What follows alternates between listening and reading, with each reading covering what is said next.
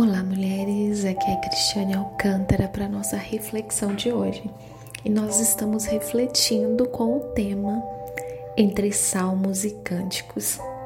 E a nossa reflexão de hoje está em Salmo 42, versículos 1 e 2, que dizem assim: Como a corça anseia pelas correntes de águas, assim minha alma anseia por ti, ó Deus. Tenho sede de Deus, do Deus vivo. Quando poderei estar na presença dele? Ah, mulher, eu não sei você, mas muitas vezes eu desejei estar na presença de Deus e eu pensava que eu só poderia estar na presença dele, diante dele, se eu estivesse dentro do meu quarto, as portas fechadas e a minha ansiava por estar por Ele. A minha alma estava sedenta pela presença dEle, desejosa. Quantos momentos difíceis eu passei e eu não imaginava que Deus poderia me ouvir ali mesmo onde eu estava, da forma com que eu estava. Que estar na presença de Deus não é um lugar mas sim uma forma de relacionamento.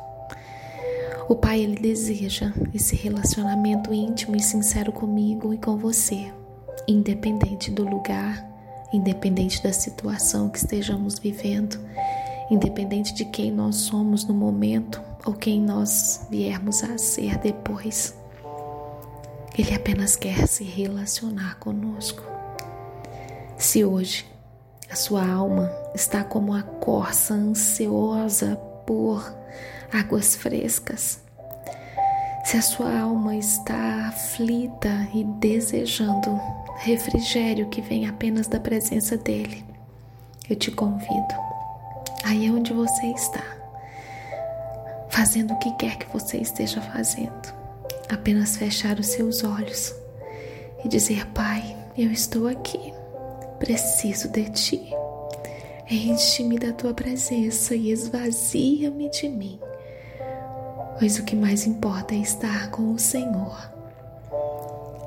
Basta apenas uma palavra sua, mulher, para estar na presença dEle, para que a sua alma se alimente dEle, para que Ele te ouça e te faça resplandecer o rosto com a luz que flui dEle.